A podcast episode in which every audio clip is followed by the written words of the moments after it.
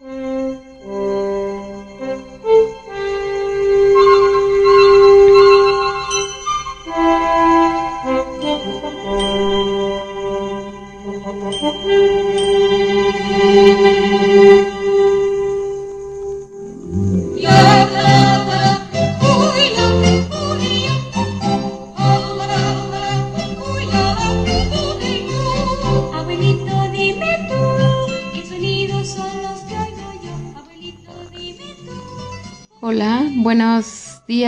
Buenas tardes, buenas noches. Bienvenidos nuevamente a nuestro podcast matrimonial, pláticas matrimoniales. Como José Luis me obliga a decir esto. The Very Nice y Cometa. 15 episodios, Berenice, y no puedes decirlo bien. No. Como están escuchando, hoy este nos queremos remontar a nuestra infancia, pero muy, muy infancia, uh. porque nos llegó la nostalgia de, de este tipo de caricaturas, de estas caricaturas que a lo mejor ya se nos están olvidando y queremos nuevamente retomarlas y recordarles a ustedes cómo era nuestra niñez cuando veíamos estas caricaturas. ¿Qué dices, Cometa? Así es, Veré.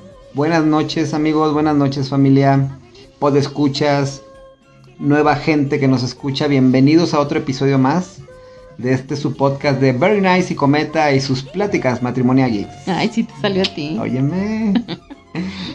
Así es, como dice Bere, en estos días Bere y yo platicando de nuestras cosas matrimoniales. Empezamos a ver un video y como que nos llegó la nostalgia. De hecho, Bere fue la que sugirió este tema porque si es cierto, eh, eh, de repente las caricaturas, cuando oyes una canción, cuando ves una caricatura, cuando ves un, un post-it o una calcomanía de una caricatura que tuviste en la infancia, pues te hace recordar eso, tu infancia. donde dices tú en los memes actualmente, cuando éramos felices y no lo sabíamos, ¿no? Siento que yo soy, así como tú también, somos fans de, de recordar, de ver las caricaturas de platicar con nuestros hijos de las caricaturas que veíamos, que incluso hasta se burlan a veces, ¿no? De, ¿eso veían ustedes? Así como que, pues sí, eso era lo que veíamos. Pero sí, así como la canción que escucharon ahorita, no sé. Recuerden que este es un podcast, es algo para que escuchen y queremos irnos de la mano en ese viaje al pasado. Transportarnos. Transportarnos a la nostalgia de algunas caricaturas que seleccionamos Digo, hay muchísimas caricaturas. Estuvimos platicando y estuvimos viendo que hay muchas caricaturas que incluso ya ni nos acordábamos nosotros, ¿verdad? Cuando estábamos haciendo la lista, oh, yo me acuerdo de eso. Y eso es lo que queremos tratar de transmitir en este podcast. Que sientan la magia de escuchar una melodía y recordar. A lo mejor algunos van a decir, yo me acuerdo de esa canción, pero no me acuerdo qué caricatura era. Simplemente la melodía que escuchemos nos va a transportar, ¿o no veré? Sí, de hecho, este, pues tú lo ves, estábamos más bien eh, recordando y viendo que tú como niño veías unas caricaturas y yo como niña veía otro tipo de caricaturas. Pero al igual yo también las veía porque tenía mi hermano chiquito y mi hermano siempre decía, ah, no, hay que ver caricaturas que a mí me gusten. Entonces empezábamos a ver ese tipo de caricaturas pero ahora que lo estoy recordando, me transporto a esos momentos y hasta recuerdo exactamente dónde estaba sentada con mi hermano viendo este tipo de caricaturas que a lo mejor este, estábamos viendo que son de 1966, 1976. Por ejemplo, esta que vamos a poner, escuchen cuál es, y esta es de 1960. Desde el principio van a saber a cuál nos referimos.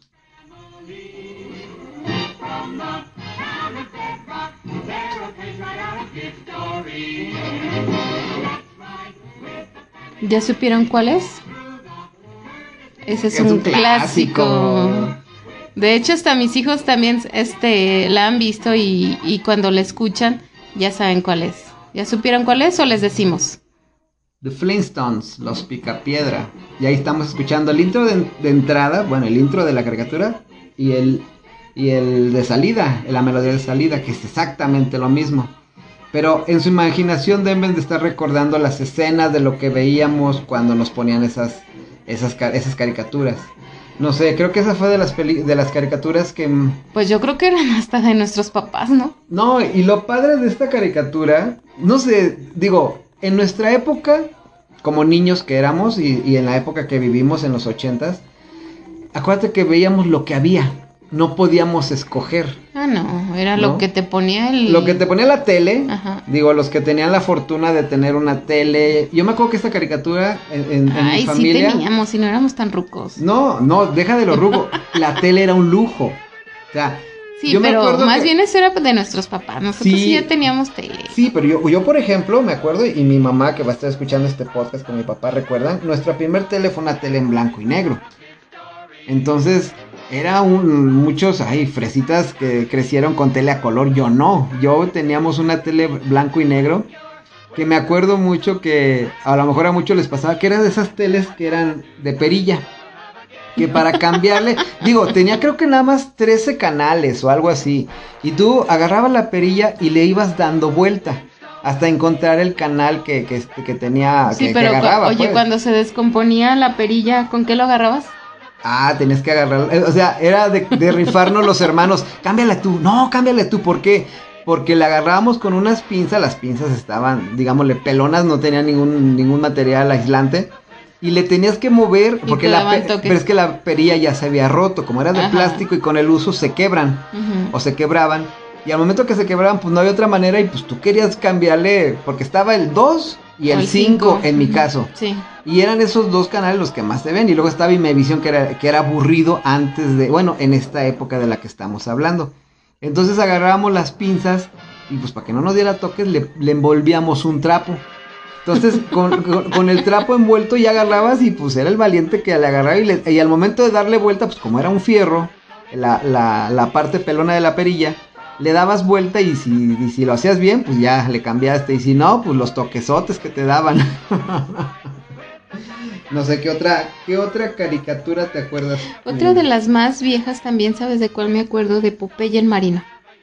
Y luego en, en esa te acuerdas, este, de Oliva, Ajá. de este que parecía Capulina. Yo, yo me afiguraba que era como Capulina, Ah, Brutus. Brutus. A mí se me, se me afiguraba como que era Capulina. Y ese también, este, se me hace que es una del tiempo de mi papá, porque mi papá, este, cuando pasaban los episodios, él también se sentaba a verla con nosotros. De hecho, hasta nos decía, este, sí, les voy a traer para que se hagan fuertes también, este, Ah, sí, eh, para nosotros querer ser como Popeye, porque Popeye se comía sus qué? espinacas. Sus espinacas.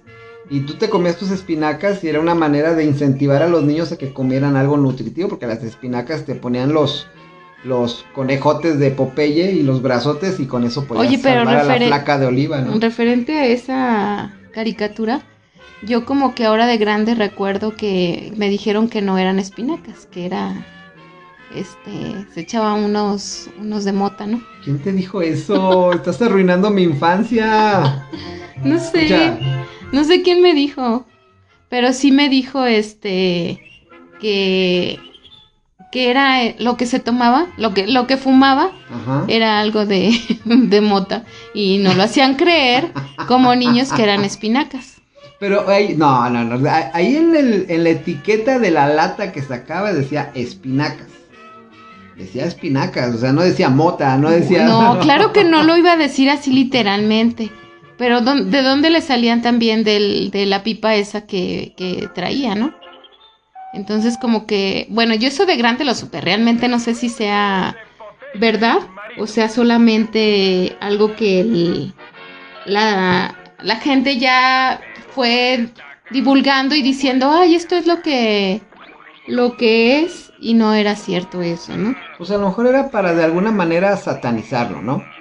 Pues sí, ya más bien este. Pero sí, esa es una de las caricaturas más viejas que me acuerdo.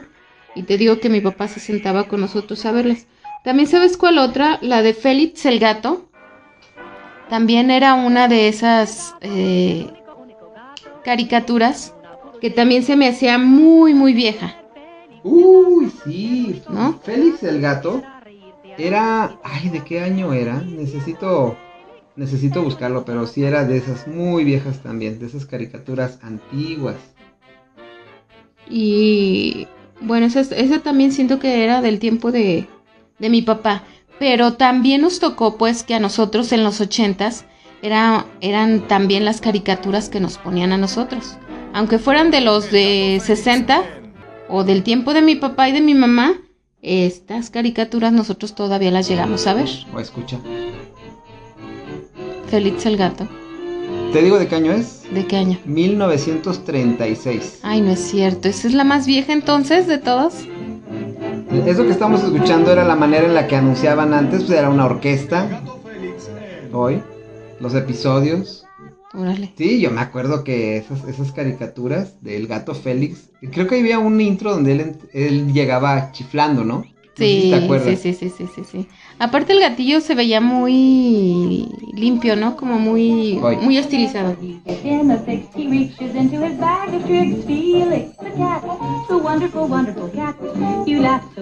Era un clásico, Félix el gato. Era un clásico. ¿Sabes de quién me acordé también ahorita? ¿De qué? ¿De cuál otra caricatura? Hace rato que hablamos de, de los Picapiedra, me acuerdo que esa caricatura, algo que se me hacía muy curioso era que cuando corrían, no sé si nu- nunca te fijabas de niño, pero la parte de atrás siempre era la misma casa. Se iba corriendo en la calle Pedro Picapiedra y era la misma casa Ah, atrás. sí. Bum, bum, pasaba y pasaba y pasaba. Pero por la misma forma de cómo hacían este los dibujos animados, ¿no? Sí. O sea, Sí, pues era, era, muy era la- rudimentario, la, muy... animes- la animación de esa época. Y por ejemplo, había otra caricatura dentro de, de Los Picapiedra que tenía su superhéroe, no sé si te acuerdas quién era. Ah, sí, ese también, este, me, ese también me gustaba ese mono. A ver si se acuerdan cuál es.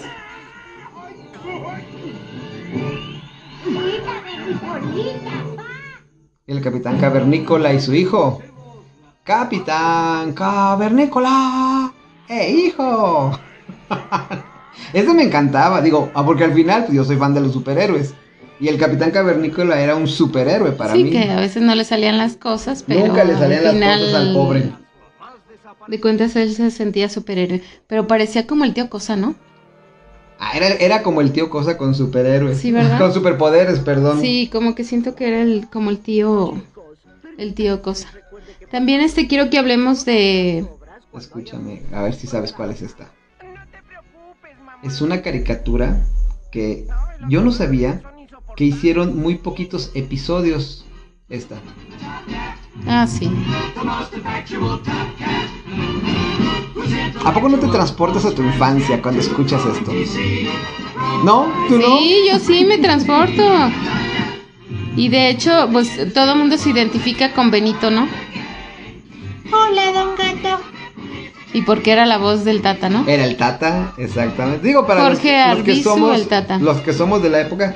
Y además, digo, eso ya sería para hablar en otra ocasión, pero todas las voces que el Tata hizo, Sí, o que había, que había actores que se tuvieron que hacer actores de doblaje en ese momento.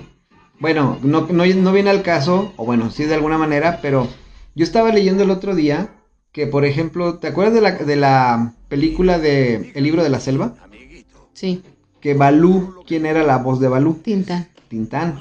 ¿Tú sabías que el mismo Walt Disney lo escogió a él para que fuera la voz en, en- en Latinoamérica para su personaje? Sí, creo que sí. Bueno, aparte Tintán es uno de mis personajes Claro, favoritos. claro, y es un personaje icónico de la época de oro del cine mexicano, pero que además, este, el hecho de que él mismo fue, y le- hay un reportaje por ahí en el Universal donde cuentan toda la historia de cómo fue que Tintán recibió la noticia y cómo él agradeció directamente a Walt Disney por haberlo escogido para hacer ese personaje, porque aparte el personaje a él le encantó.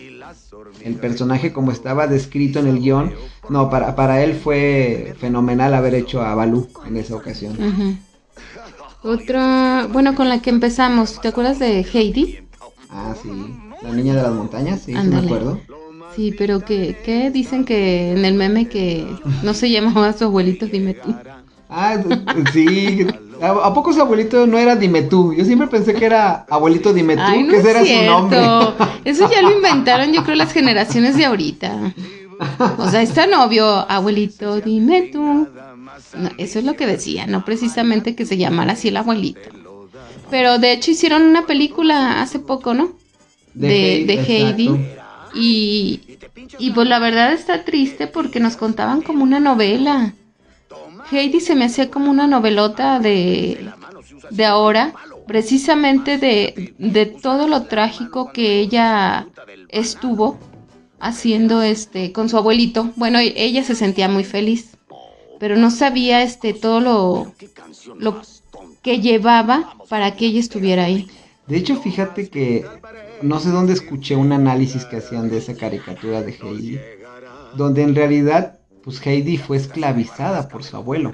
O sea, si, la- si ves el- la temática Mm. de una manera más adulta, ya que somos adultos y que ya vemos todo eso. Es lo de que la- te digo, ya trae un esclavitud, Ya trae trasfondo. un trasfondo donde incluso en alguna ocasión comentaron que esa caricatura no era bien vista a, o sea, ahorita con los millennials se traumarían con lo que veamos nosotros de niños. Ay, sí. Pero, o las nuevas generaciones, nada más los millennials, las nuevas generaciones dirían, ¿cómo veías tú eso? ¿Cómo? Digo, y es bueno transportarnos, como, como dije al principio, a que en esa época, pues era lo que había, era lo que teníamos, era... Pues el- era lo que teníamos que 5 ver a fuerzas. Y la programación. No sé si te acuerdas que tú decías, si tú querías saber qué iban a pasar ese día en el Canal 5, ¿qué tenías que hacer? Comprar el periódico. Porque en el periódico venía la programación de los canales. Ay, eso no me acuerdo. Ay, ¿cómo no? ¿En serio que yo no? sí, yo eh, compraban el, comprabas el periódico y había una sección donde venía la programación de la televisión. Y tú veías XHGC Canal 5 y veías todas las caricaturas, los Picapiedra, Don Gato a las 6, al, bueno, pues desde temprano, casi siempre la barra de infantil siempre era en el Antes de Canal las 5. 7. Y sí, desde la hora de la comida. Los, desde la hora de la los comida. Teletubbies. Sí, y te acuerdas. No, los Teletubbies. No, los Teletubbies. No, los que. Ay, se me fue los que decían. Vamos a la cama. que Ah, la familia descansar". Telerín. Ándale, esos. La familia Telerín. Pero ahorita que estábamos recordando a Heidi, si había una caricatura que te hacía llorar, era esta. Y no digas que no.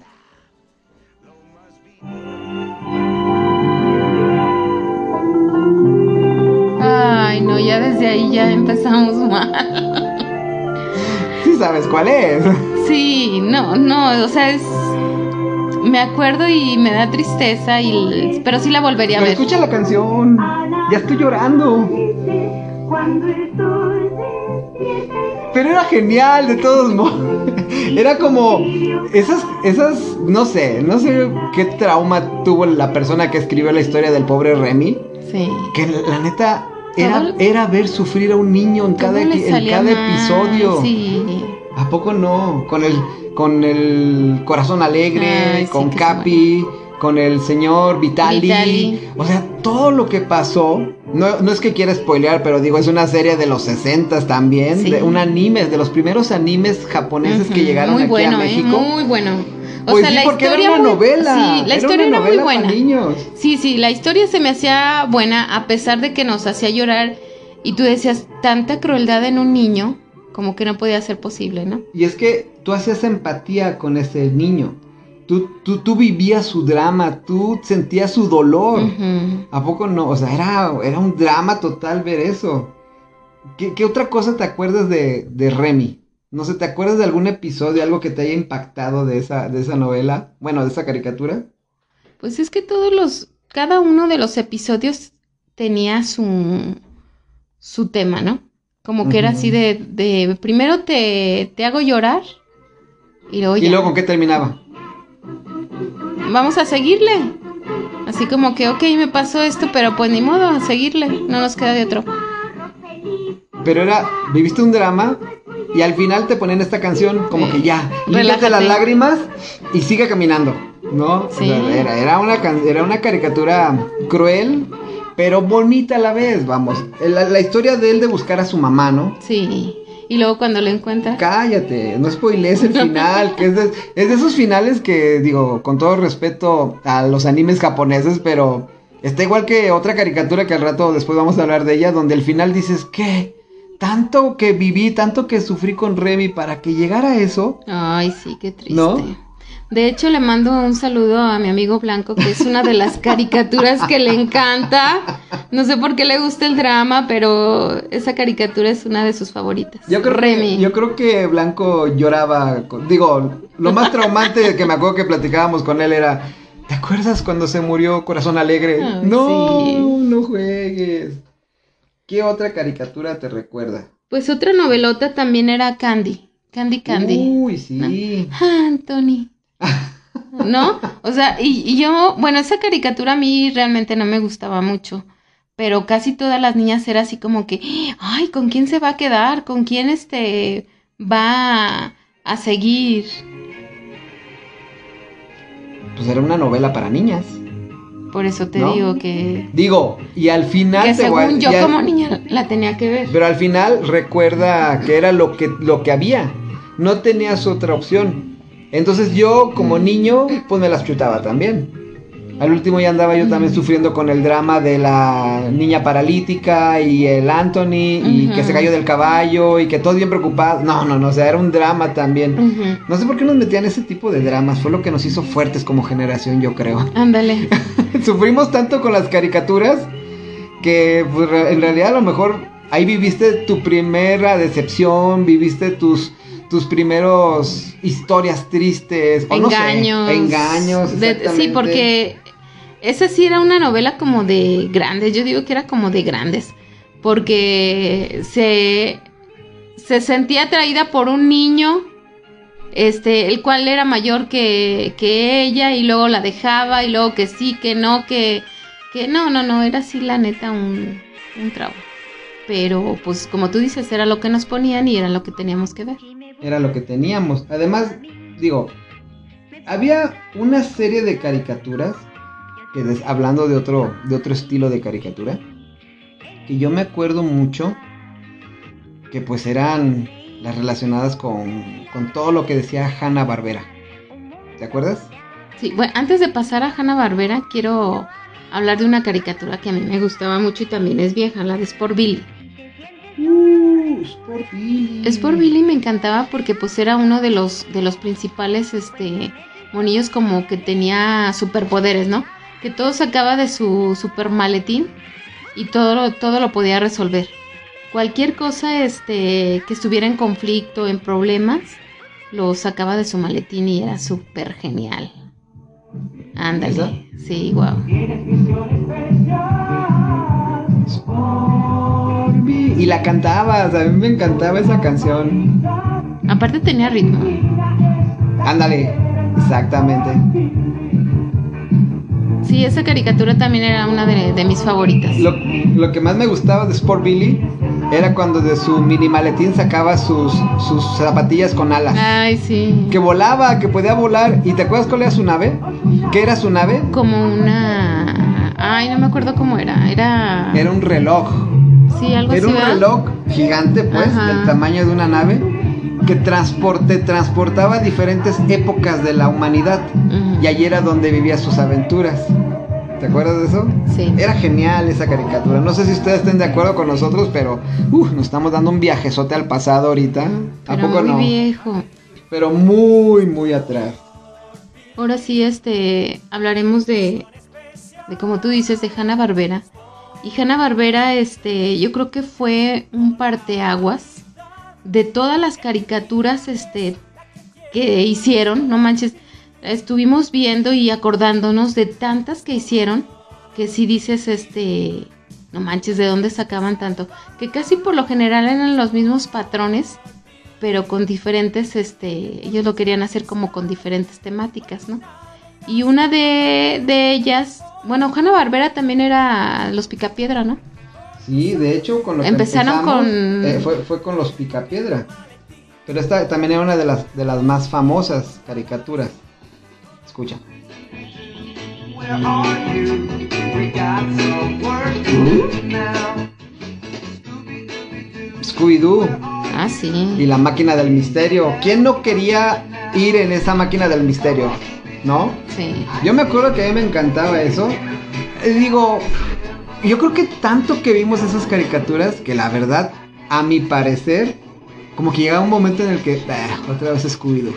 Pero era chido de todos modos, porque, porque era, ellos siempre, no sé, te enseñaban que detrás de un monstruo, detrás de un fantasma, siempre había un ser humano que estaba disfrazado. O sea, la máquina del misterio se encargaba precisamente de resolver los misterios y de era- descubrir que siempre había un humano detrás. En realidad nunca encontraron un, o no recuerdo Un algún monstruo capítulo que hayan encontrado que sí fuera de verdad. un monstruo real o un fantasma real. ¿no? ¿Te acuerdas de algún episodio? No sé, hizo crossovers con Batman, hizo crossovers con diferentes personajes que en ese momento tenía la licencia Hanna-Barbera. Sí, pues sí, es como ahorita este lo Disney que puede hacer con Fox, que puede hacer con un chorro de de compañías que ya compró y que puede hacer como tú dices un crossover con quien le dé la gana. Entonces Hanna Barbera sí también podía hacer ese tipo de de cosas sin importarle este con quién se estuvieran metiendo porque eran de los mismos. Como este, Ay, guau. hasta bailas. La música era genial. ¿A poco no? Berman era uno de los principales superhéroes, ¿no? Que, bueno, de los que yo empecé a, a reconocer como superhéroe. Birdman, sí, claro. ¿Cómo se llama? Ay, con. Vengador. El Vengador, exacto, era su halcón, ¿no? Sí. ¿Era un halcón o un águila? No recuerdo. Un halcón. ¿Un halcón? Sí. No me acuerdo. Sí, ¿cómo que Está no? muy lejano de mí, pero Ah. sí es cierto. No, es ves, que en serio, sí, sí hay muchas caricaturas que ya se nos están olvidando. Es que es eso precisamente. Pero tú escuchas la música, el intro y dices, ah, yo luego, sí la luego, vi. Luego, luego te luego, luego te transportas ubicas. a... Luego, luego te ubicas a, a dónde, ¿no? Otra caricatura que a mí me. me No, no, no, no, no, espérese. De ahí salía otra, otra mini cari- caricatura que era la hormiga atómica. Uh, la hormiga atómica. La hormiga, bueno, yo porque te digo que a mí me gustaba Birdman y ahí salía unos episodios chiquitos de la hormiga atómica. Ajá. Y la hormiga atómica era súper genial porque era este chiquita, poderosa y podía este también resolver cualquier tipo de, de conflictos. Sí, la, la hormiga atómica para mí fue uno de los principales personajes de mi niñez, niñez así. Oh, escucha. La pura musiquita. Sí, luego lo sabes. No hablaban, no te cantaban, pero la música te iba dando el recorrido de lo que hacía. Levantaba un poste y tú veías el poste invisible. Que, que alguien lo cargó, pero pues, era No una hormiga. No sabías qué era porque era una hormiga. Era la hormiga atómica con su casco y sus Sí, antenitas con la que recibía las noticias. Mm. No, el, el diseño de los personajes de Hanna Barbera siempre han sido geniales y serán geniales. Y sí es cierto, qué bueno que me recordaste esa caricatura, ya se me estaba, se me estaba olvidando. ¿Qué otra caricatura te acuerdas tú de Hanna Barbera? Como por ejemplo que eran superhéroes. Te voy a decir otra, otra caricatura que era de los superhéroes que manejaba Hanna Barbera. ¿Cuál ¿Te acuerdas de... Ay, ¿Cómo se llamaba esa caricatura? Ya vimos Berman, ya vimos La Hormiga Atómica. ¿Sabes cuál otro, cuál otro había? Eran un, eran un eh, más bien era una caricatura donde había tres personajes espaciales. ¿Cuál es la de los...? Dime cuál. Porque no me acuerdo cuál es la... La caricatura que dice. El Trio Galaxia. Ah, muy bien. ¿O cuál es? El Trio Exactamente. Galaxia es donde era un tipo que era de vapor. Un tipo que hacía Tenía como este, unas manotas. Ajá, hacía sus manos grandes. El Trio Galaxia creo que se metía en otra caricatura o era parte de los episodios de otra caricatura. No, de hecho esa era, eran muy poquitos capítulos y precisamente porque dicen que era muy violenta. Entonces por eso de esas no hicieron muchos capítulos. Entonces pues cada vez que los pasabas te los reventabas aunque ya los vieras, este, ya los hubieras visto una y otra vez. Pero e- esos del trío Galaxia a mí se me hace que tenían potencial. Yo no sé si ya nos ponían este a Remy, nos ponían otras otras caricaturas este que las aguantábamos. Entonces yo no sé por qué quitaron a, a Trio Galaxia. Y eso es porque eran, este, hacían casi todas sus aventuras en el espacio, ¿no? Pues igual que los que siguen, escuchen.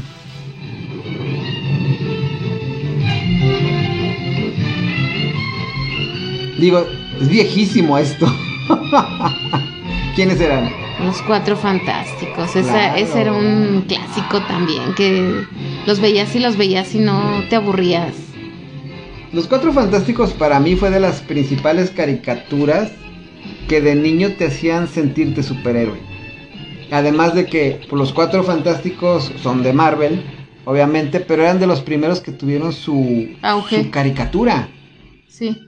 ¿Sí? Por ejemplo, antes de ellos, bueno, es que no sé de qué época eran, pero ¿te acuerdas de los de las caricaturas que, que se me olvidó recordar de los Avengers de antes? Sí. Iron Man, el. Capitán América, son de esa época, son contemporáneos, pero acá los manejaba Hanna Barbera. La Ah, licencia de los Cuatro Sí, sí, sí. Fantásticos era de Hanna Barbera y la licencia de los demás de, de Avengers, de los de Marvel, o sea, no eran, no eran las mismas. Entonces, ahí lo que pasó fue que veías dos estilos de dibujo diferentes, que al final no te importaba, pues eras un niño. Pero veías los, los dos estilos de, de caricatura y decías, oh, las aventuras que manejaban en Hanna Barbera se me hacían espectaculares, se me hacían muy padres. Hoy nada más, güey. El- ¿Qué? Hasta te quedaste muda, ¿verdad? de todos los confines cósmicos del universo se reúnen aquí, en el Salón de la Justicia, las más poderosas fuerzas del Creo que ese es mi top. visto. De las caricaturas de Hanna Barbera. Sí. Los no, ese, super eh, amigos sí, era. lo, lo supera a todas las caricaturas Yo digo que ya hemos sí, mencionado. A menos que cada quien tenga sus, sus gustos. Pero para mí lo super- el, el escuchar el intro de esa canción, de esa, perdón, el intro de esa caricatura, me transporta a cuando yo con mis primos de la época jugábamos a los super amigos. Obviamente yo siempre era Superman porque era el primo mayor. Pero estaba Superman, la, mi siguiente prima, que en este caso me acuerdo que era Lina, mi prima Linita. Ella era la Mujer Maravilla. Y ya los demás se repartían entre Batman, la linterna verde. Ya eran todos los Aquaman, demás. chiquitito ahorita. Aquaman. No, en ese, en ese tiempo Aquaman era el que paseaba arriba de delfines, ¿no te acuerdas? Sí. O sea, ese era diferente. Pero fíjate, esa caricatura, y eso es algo muy padre. Porque es de las, si te fijas, Hanna Barbera, que en realidad eran los apellidos de los, de los productores o de los, de los dueños sí, sí, de, sí. del- de la casa productora de caricaturas. El apellido Hanna y el apellido Barbera los juntaron y era el Hanna Barbera. Yo siempre de niño pensé que era una mujer. Dije, ¿cómo una mujer es dueña de eso? Se llama Hanna y Barbera, ¿no? Ajá. Esa era mi, mi, mi imaginación, lo que yo pensaba en la época. Pero pues resulta que no, que eran dos, dos personas y era William Hanna y la verdad no recuerdo el otro nombre. Pero era muy padre porque ya esas caricaturas ya te introducían al mundo de los cómics, digo en mi caso. Empezamos con los cuatro fantásticos hace rato. Del trío Galaxia y de los Herculoides, de esos no había cómics, no recuerdo yo cómics, a menos que sí. Pero ya lo que eran los cuatro fantásticos, que era de Marvel. Y, y este de los super amigos, que eran de. DC. Eran dos licencias de dos casas editoras de cómics diferentes, pero que Hanna Barbera los, los hacía. Entonces a mí se me hacía padre, yo en ese tiempo pues nunca hice esa relación. Pero los super amigos fue de esas, de esas caricaturas que duraron creo que más temporadas, fue la que más duró. Y las aventuras que se vivían con los super amigos, uff, para mí eran fenomenales. ¿eh? O sea, yo no me perdía, o trataba de no perderme caricaturas. Y me acuerdo cuando introdujeron a un superhéroe que se llamaba El Dorado. El Dorado era un superhéroe que tenía como un disco, eh, el- es un- tenía un círculo y el círculo era pues, el calendario azteca. Y tenía una capa roja y se hacía como invisible, era como un ser mágico, estaba chidísimo.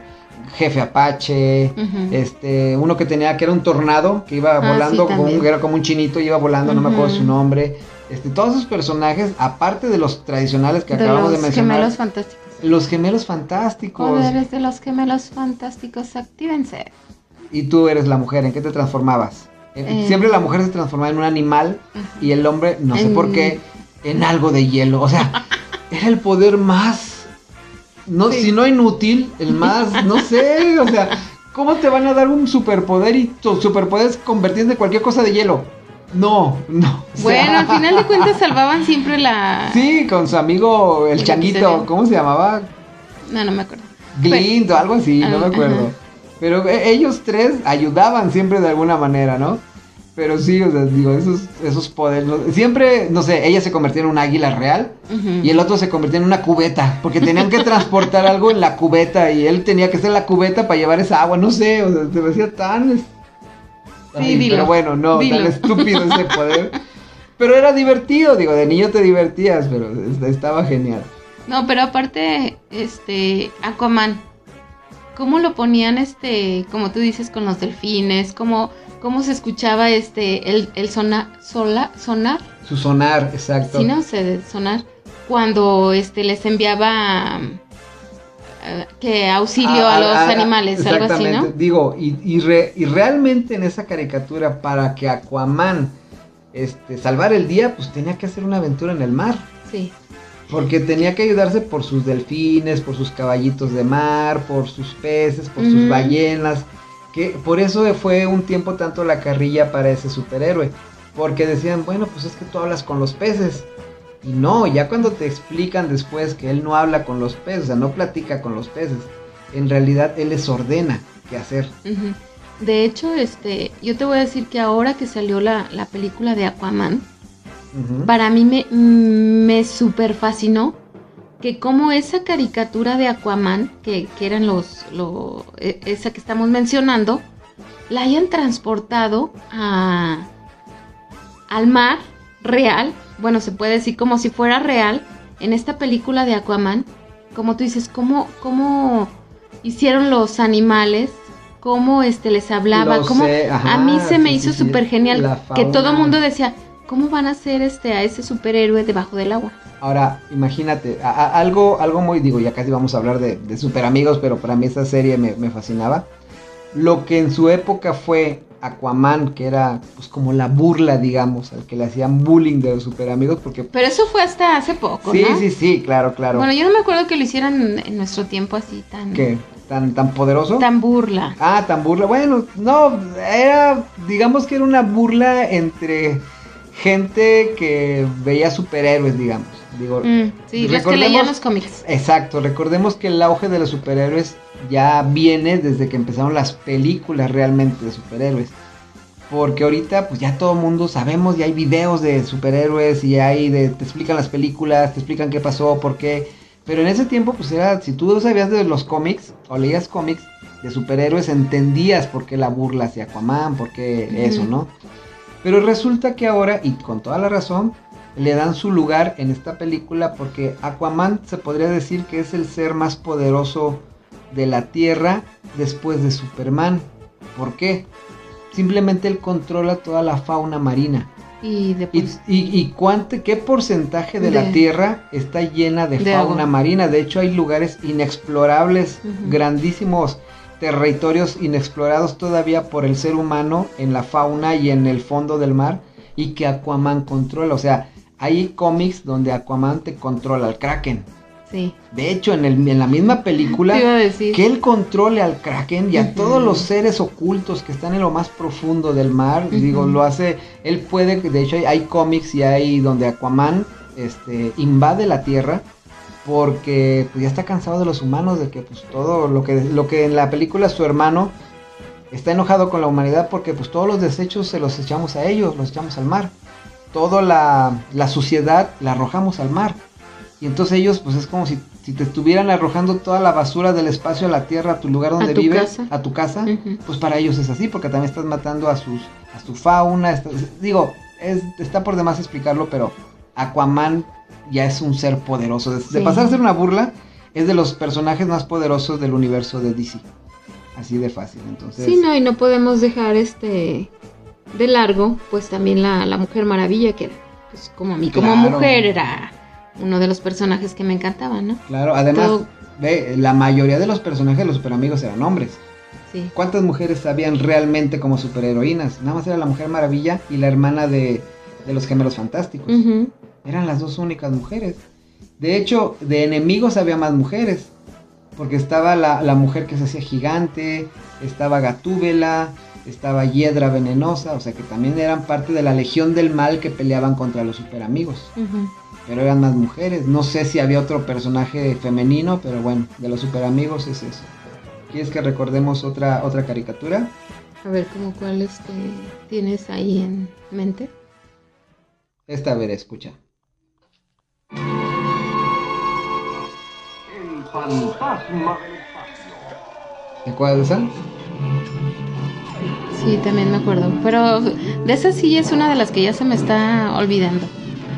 Pero fíjate que lo que tienen es que, que la música casi toda como que es para recordarse, ¿no? Como para decir, ah, e- es- esta música me transporta a mi infancia porque eran del tiempo de las caricaturas. Pero la infancia de... uh, ¿A poco no? Digo, Sí. es que estamos hablando ahorita todo lo referente a Hanna Barbera, que eran caricaturas empezando desde los Picapiedra, que eran de 1960. Nosotros vimos estas caricaturas en los 80s, en nuestra infancia, ¿sí? Entonces eran caricaturas que ya habían pasado 20 años Y todo, y apenas, bueno, y apenas para nosotros estaban llegando, ¿sí? Entonces eso es lo que lo- las consideramos como parte de nuestra infancia, Ujú. aunque no son de nuestra época la, la, la, la manera en la que, no la manera, sino el tiempo en el que fueron concebidas esas caricaturas. Pero son de las que nos acordamos nosotros. No, y yo creo que fue de las que rescataron para tener este alguna programación en, en los canales, como para tenernos entre, entretenidos como, como niños, ¿no? También una de las que me acuerdo, bueno, no sé, esa era como más, yo siento que era como más de niñas, que eran las gatimelódicas, algo así. Uh, Eran, de hecho salen, ¿sabes dónde? En Sabrina. ah, ah, pues es que las gat- gatimelódicas, Ajá. ¿se decía así o Sí, algo así. Tenían otro nombre, pero las Putzi, Pussycat. ándale, esas eran. Y yo me acuerdo que salían en unos episodios de, de Sabrina. Se Sí, llamaban te- Joyce y las gatimelódicas. Ujú. Pero Y te digo que como que era más de niñas, ¿no? Pues es que eran, eran parte del cómic de, de Sabri, de- perdón, de Archie, Archie. también. Archie, porque. Archie, Riverdale, que ahorita es la serie que está, Archie, están ambientadas en el mismo universo. Entonces las Pussycats pues son parte del universo de Archie, por lo tanto son parte del universo de Sabrina, la bruja adolescente, que eran del mismo cómic, por eso si ven las series que ahorita están de un- Riverdale y está Sabrina, pues hay unos episodios donde salen las Pussycats, que así se llaman el grupo de que tocan con, con Sabrina, y que pues tiene que ver, es el pueblo que está al lado de Riverdale, donde viven ellas. Por eso se ambienta así, pero pues eres, eres interesante. Y te voy a ser sincero, a mí esas caricaturas no me llamaban la atención. Pues es que te digo que era Todas- como más para Pero niñas. es que todas las caricaturas que eran como un musical, o sea, no. A mí no me gustaban, no me No. gustaban. Digo, obviamente pues yo era de, de superhéroes, Sí. de, de cosas chidas, no de ver a unas mujeres vestidas de gatitas bailando. No. No, me- ¿sabes no por qué lo veía ahí? Porque salía un, un tiburón que no sé qué hacía, un tiburón que le llamaban este mandibulín. no sé si te acuerdas de ese, de ese mono, de hecho tenía una frase muy, muy icónica. Yo te la digo. A ver, Nadie me respeta. ándale, esa. Y este, y ese como que ya le metía otro, otra, Escucha. Mandibulín era genial. sí, por eso A te mí me digo, le daba una bien. frescura a la caricatura. Y fíjate, este también canta y me caía bien. Sí, no sé por qué, pero pues era un tiburón gigante Mm. que estaba, era bien buena onda. Pero era- que dices, era ¿qué hacía, ¿qué hacía ahí, no? Se peleaba contra monstruos también, peleaba contra, para defender a sus amigos. Entonces, era genial, digo, a mí me encantaba Mandibulín, no sé por qué, y más su frase de que siempre había algo que le pasaba, ¿no? Y nadie me respeta. Exactamente. Sí, Mandibulín era, era genial. Y hablando de, de animales este, Raros. acuáticos raros, raros. me acuerdo que, no, no sé si salieron juntos, pero había un pulpo también, ¿no? No sé si tú llamado te acuerdas. Manotas. Ándale, Ese también se metía mucho en problemas. Era un pulpo morado. Ey, con unos ojotes y que siempre andaba bien raro. era muy raro eso y digo era tenía tantas caricaturas Hanna Barbera que no manches desde ahora que estamos viendo viendo todas las Pero se daban el lujo de hacer la principal y meter todavía esos, esos pequeños, este, sí. ¿cómo se puede decir? Este, segmentos de otras como subcaricaturas Ándale. dentro de la caricatura, ¿no? Sí, No sé, por ejemplo, ¿te acuerdas de la Pantera Rosa? sí, también. La Pantera Rosa era, era genial y este que tenía dentro al Al inspector, inspector. tenía dentro al oso hormiguero Ándale. y tenía dentro otra caricatura también, no recuerdo Otro monito que parecía como un huevito. No me acuerdo cómo era ese. un huevito. No es no, No, es era el- ¿no es de el- donde salió el Little Pi- Pizza. Pizza, pizza. Este, Ándale, era- parece era un ese, ¿verdad? Un personaje narizón que siempre estaba de pleito con la Pantera Rosa. Sí, parece. Pero era el inspector. a ver, Es pero... el, era el mismo personaje, pero bueno, ya nos estamos yendo a, a otro, a otra, a otro personaje clásico de las caricaturas, que incluso si lo ves ahorita, ese personaje de la Pantera Rosa, bueno, en este caso nuestros hijos lo ven y les gusta, les entretiene. No, y más porque no hablaba. O sea, el, no era, hablaban. era genial porque no Era la manera hablaban. de transmitirte una historia Sí. sin necesidad de mencionar una sola palabra. Era genial ese tipo de, de animación. De hecho, pues el narrador era el único el que el que te estaba, pues sí, Ajá. narrando, precisamente. las, lo que estaba pasando en la historia. Escucha esa. A ver si te acuerdas cuál es. En primer lugar viene Pedro Bello en su super heterodito. Le siguen Brutus y Listus en su troncos Valle. ¿Qué son los carros, este, cómo se llama? Autos locos. Autos locos, algo así, ¿verdad? Que era una carrera en donde, no sé, la imaginación de los creadores de la caricatura era hacer los autos más locos. Este. No, y que eran bien tramposos todos, todos se, hacían trampa. Habían unos coches que eran unos cavernícolas, había un coche que era como el de la familia Monster. Otros matones. Había uno que volaba, había uno... de- y la carrera era divertidísima. Había uno que era como que eran un, un oso y el campesino que iban de una, como de una granja, no sé. Sí, también. Y esos también eran sus coches. Y estaba clásico pulgoso, Junto con el, con uno que era como un varón, uno Ujú. dientón, que ese siempre era el malo en varias caricaturas de Hanna Barbera. Era Y era el más malo, tramposo Y era el más ese. tramposo de todos. Pero ese era genial también, era, era divertida. En ese, en ese tiempo de Hanna Barbera, yo creo que cualquier caricatura que veas de ellos, de Hanna Barbera, te entretenía. No, y aparte que no le pensabas tanto. Y además, ese era el objetivo. Ese es un punto que yo siento que, que fue importante con, con ese tipo de caricaturas que no estaban tratando de venderte un juguete. Ándale. Su objetivo era entretenerte en la televisión, porque después de estas caricaturas, ya, ya cuando empezamos la época de los ochentas, que ese va a ser otro, otro podcast que vamos a hacer, en continuación con esas caricaturas que vimos de niños, este, ya esas caricaturas se enfocaban en venderte juguetes. Que vamos a hablar de eso en su momento, pero esas caricaturas no, estas de Hanna Barbera, de toda esa época, no te vendían juguetes, te vendían entretenimiento puro, de que tú te divertías y querías ser alguno de esos personajes, ¿no? Sí, es, eh, bueno, ese, esa caricatura que estás nombrando ahorita, sí me gustaba, este, por el, tanta diversidad de monillos que tenía. Y a mí me encantaba Pulgoso, ¿verdad? Claramente, la forma en cómo se reía, me encantaba. me encantaba Pulgoso. Esta siguiente caricatura, tú me has agarrado de carrilla, porque yo me sé la canción de esta caricatura, que creo que tú ni la viste, o no sé si la, Sí, si la sí, oíste la- es- mencionar. creo que sí, a ver, ¿sí, ¿Sí? es la que pareces eh, gay? Escucha, por favor. Maya, Maya, es nuestra amiga la abejita que busca en todas las flores. Ay, ¿A poco no te llega el sentimiento No. de esa canción? Escucha eso, es una belleza. No, te escuchas bien gay ni la cantes. Esa caricatura me transporta a mi infancia directamente, por eso me gusta. Además, estaban padres las aventuras de la abeja maya, creo que esa era una caricatura, no sé si francesa o europea, pues, no era de, de manufactura americana, pero estaba padre, a mí me gustaba, me encantaba. No, sí la llegué a ver, sí, o sea, estaba chida las aventuras que tenía la abeja maya. Era, ¿sabes como cuál? Digo, en su momento lo hablaremos, pero se me hacía como que vivía las aventuras de, de la competencia de la abeja maya. Y esta era una, una caricatura que era de otra abejita. ¿Y Pero qué? era como, como si estuvieras viendo Remy en un insecto. Ah, chis, ¿cuál era?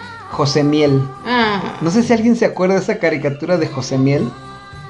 Que también era una caricatura, ah, que te hacía sufrir porque el pobre José Miel... Todo no, le pasaba. No me acuerdo si también buscaba a su mamá, creo que también buscaba a su mamá. La aventura era encontrar a su mamá, la reina del panal, la reina abeja, que él, él estaba, pero tenía unos ojotes y siempre estaba llorando.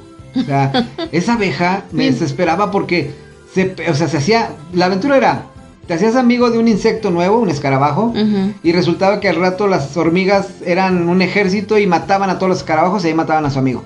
Y él se quedaba con una pata de su amigo así llorando, ¿no? Ah, sí es o sea, cierto. era- y, y tú llorabas, digo. Bien dramático. Era muy dramática esa. la- por eso me gustaba más la abeja maya. La abeja maya era alegría, era una, era una abeja niño que andaba buscando a su mamá también, pero que tenía aventuras chidas, aventuras bonitas. Y la otra no, era un drama como. Remy. ¿sí? Pero, pero acá se había matanzas, se había, digo, eran insectos, no eran seres humanos. Pero tú como niño, pues hacías empatía con, con esas, con esos Sí, a insectos. lo, ¿no? a lo que voy es que fíjate que cuántas este, caricaturas nos metían este, con traumas y lo superamos. Pero fíjate que la mayoría, digo, otra vez vuelvo a decirlo con todo respeto a la cultura japonesa, pero no sé qué tienen los japoneses, pero tienen unos traumas que incluso en caricaturas actuales, en películas actuales, muy buena la animación, pero tienen unos traumas, pero gachos, así de que, no sé, no sé por qué te tienen que traumar a ti como espectador para hacerte entender una historia.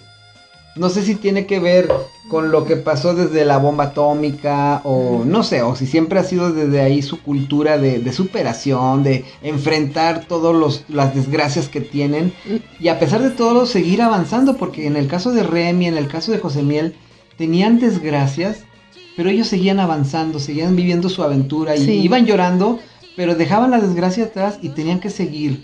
Entonces, como que era una enseñanza que había detrás pero pues tú terminabas llorando, terminabas traumado, terminabas con un tic en el ojo después de cada episodio por lo que acababas de ver, ¿no? Lo- lo- o tú te encariñabas con los personajes que después te los mataban, era como un Game of Thrones, Ándale, pero de para niños, ¿no? O sea, era algo así donde tú ya te encariñas con el personaje y te lo matan. Ándale. Ah, quien conoció otro personaje, te lo matan. No, o sea, ya estaba, digo, como niños, pues a lo mejor te sirvió de algo, pero lo recuerdas ahorita al escuchar cualquiera de esas canciones y vuelve, regresa al trauma, ¿no? Por eso es lo que te digo, o sea, tantas cosas dramáticas que nos metían de, de niños y eran superadas por nosotros, así como que decíamos, bueno, de todos modos sigo viendo el otro capítulo. Es que regresamos a lo mismo. En esa época no había un Netflix, no había un internet, No, era lo que había en la tele. Entonces nos chutábamos lo que había. Oye, y lo peor era que, que por decir cuando tenían una secuencia y al, al que ponía los capítulos ponía el capítulo Ah, número sí, uno, sí, sí, no era juegues. traumante eso, ¿eh? Creo que aquí no había un orden, o a lo mejor lo hacían adrede para traumarnos, porque por Más. ejemplo, veías una caricatura que decía, aparecían dos Bs, así como que en forma horizontal, dos Vs, y una C que significa en japonés continuará, y tú decías continuará. Y al otro día te ponían el primer capítulo de cómo empezó todo, y tú, no, o sea, no puede ser. No, y que estábamos ya sentados a tales horas, como por decir, es a las 5 de la tarde y ya muy sentadillos esperando el capítulo. Claro, y- después de haber comido y haber hecho tu tarea, ya podías ver la tele. Exactamente, no como ahora que los niños ya ven la tele todo el día. ándale. Y que no, y que nos teníamos que esperar a, a ver cuándo nos ponían el, el episodio en el que nos habíamos quedado. ¿No? Y que ahora este, pues ya cualquiera ve todos los, echa los capítulos en un ratito. Sí, los niños se sientan en el celular, se sientan en el Netflix, se sientan en cualquier eh, sistema de streaming, en Disney Plus, y ya ven todas las caricaturas y por eso precisamente yo creo que a los niños de ahora, que, que está bien porque están viviendo su época, y así les tocó vivir su Sí, época. sí. Cada uno, yo digo que ni nuestra época fue mejor ni fue peor, pero tampoco las épocas de los demás. Simplemente, pues no, a nosotros nos gusta porque fue la época en la que nosotros vivimos. Claro, fue la que nos tocó vivir. Sí, Fue esa época y yo siento que somos de las generaciones, la generación X, X. de las más afortunadas porque nos, esto- nos ha tocado vivir unos cambios tan drásticos a lo largo de, de nuestra vida, Y qué obviamente. chido que lo hacemos eh, eh, viviendo este paso a paso y veas ahorita en dónde vamos. Y sí, eran diferentes caricaturas. Ahora, estas caricaturas que mencionamos hoy siento que son de las más antiguas. Este, me gustaría que continuemos con este, con otra parte del podcast porque obviamente a lo mejor a algu- a algunos se les ha de haber hecho aburrido porque algunos no se identificaron o algunos han de haber dicho no esas caricaturas yo ni las vi o ni llegó a mi ciudad o digo porque allá a Celaya sí llegaban las caricaturas estas que estoy mencionando. Aquí creo que veían al duende bubulín, ¿no? Ay, ese yo no lo vi. O algo yo no sé así. qué chiflas te inventó eso. A mí me han dicho que aquí veían al duende bubulín. Yo no. Y aquí veían caricaturas que yo no veía en Celaya. Aquí en León veían unas caricaturas que en Celaya no me tocó ver. Que, que quiero que precisamente hablemos de esas que, que tú sí viste y que yo no vi. Pero también de las caricaturas ya más actuales. ¿Te gustaría que platiquemos de otras Más bien ya serían de los noventas, ¿no? De los ochentas. No, Estas caricaturas fueron de los sesentas y setentas. por eso, pero yo los vi en los ochentas. Por eso.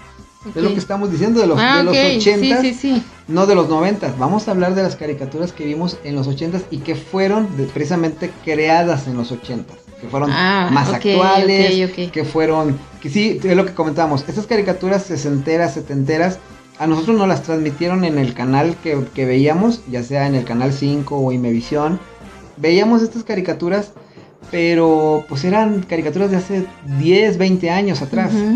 Ahora quiero que hablemos en el siguiente podcast, que nos acompañen para recordar también, pero vamos a hablar de otro tipo de caricaturas, caricaturas más actuales como Transformers, como... No Este, digas, no digas, ah, mejor. bueno, de ese que, tipo. la- que, que todos nuestros amigos geek nos, nos digan este de qué caricaturas se acuerdan, cuáles nos faltaron o cuáles este quieren que hablemos. Exacto.